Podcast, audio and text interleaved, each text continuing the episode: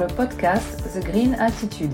Je suis Delphine, fondatrice de la marque cosmétique Greenance. Bienvenue sur mon podcast qui aide à rendre le monde meilleur et où ensemble nous abordons comment améliorer au quotidien notre impact sur notre planète. Si vous ne savez pas comment vous y prendre ou par où commencer, alors vous êtes au bon endroit. Si cela vous plaît et afin de soutenir ce podcast, n'hésitez pas à vous abonner sur votre plateforme d'écoute préférée, à le noter, le commenter, et je vous lirai avec plaisir, et le partager sur le réseau social de votre choix. Bonne écoute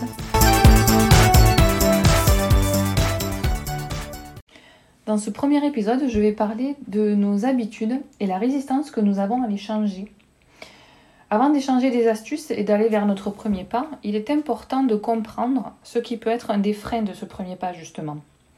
Alors une habitude c'est quoi? C'est une façon régulière, usuelle de se comporter, d'être, d'agir, etc. Et le changement, eh c'est une modification de quelque chose. Et qu'on le veuille ou non, nous sommes routiniers et avec des habitudes. Même ceux qui détestent euh, la routine, comme moi par exemple. Et un exemple d'habitude, bah, celle du petit déjeuner. On a l'habitude d'en prendre ou pas, de manger tel aliment ou tel autre, de boire du café ou de ne pas en boire, au risque d'être euh, dans le pâté toute la journée. C'est normal. Les habitudes, ça a un côté rassurant. Ce sont des repères qui rassurent et notamment face aux mouvements incessants de la vie et à son instabilité. Nous savons tous très bien que rien n'est acquis dans la vie. Tout est mouvement. Alors on s'accroche à ce qui nous apaise, nous fait croire qu'on a du contrôle. La bonne nouvelle, c'est qu'avec un peu de patience, toute nouvelle façon d'agir peut rentrer dans notre routine après quelques jours. Certains disent 21 jours, d'autres quelques mois. peu importe. C'est possible. C'est juste possible. Mais nous résistons au changement, ce qui le rend difficile. Le changement n'est pas douloureux ou difficile, mais c'est la résistance au changement qu'il est.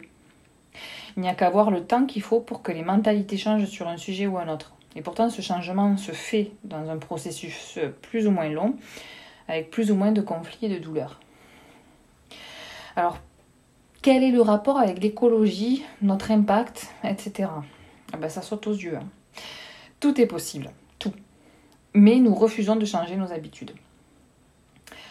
Je ne vais peut-être pas vous plaire en disant euh, ça, mais pour beaucoup d'entre nous, nous ne parvenons pas à changer nos habitudes de vie et de consommation pour un tas de raisons, mais surtout des excuses. On ne veut pas sortir de sa zone de confort, on a la flemme.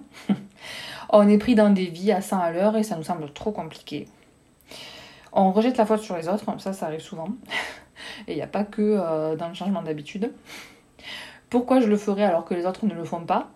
Est-ce que cela servira vraiment à quelque chose? Etc. Si tout le monde pense comme ça, c'est sûr que rien n'avancera. Parce que personne ne veut bouger, avancer, se mouiller, comme on dit, et attend un peu lâchement que ce soit le voisin qui, se, qui débroussaille le chemin, qui fasse les efforts. Voilà, il est plus facile de remettre en question ce qui est extérieur à soi plutôt que de prendre du recul sur notre propre attitude. Alors oui, le jet privé du footballeur pro et ou du président de la République, c'est abusé. Et on me demande à moi de faire des efforts. Eh bien non, j'en ferai pas. Or si, il serait bon d'en faire. C'est totalement juste de remettre en question la façon de vivre des plus riches que soi, mais n'oublions pas que dans ce monde, nous sommes aussi plus riches que certains. Si nous nous comparons aux pays en développement ou pauvres, peu importe comment nous voulons bien les appeler, nous noterons que leur mode de vie du quotidien est beaucoup moins polluant que le nôtre.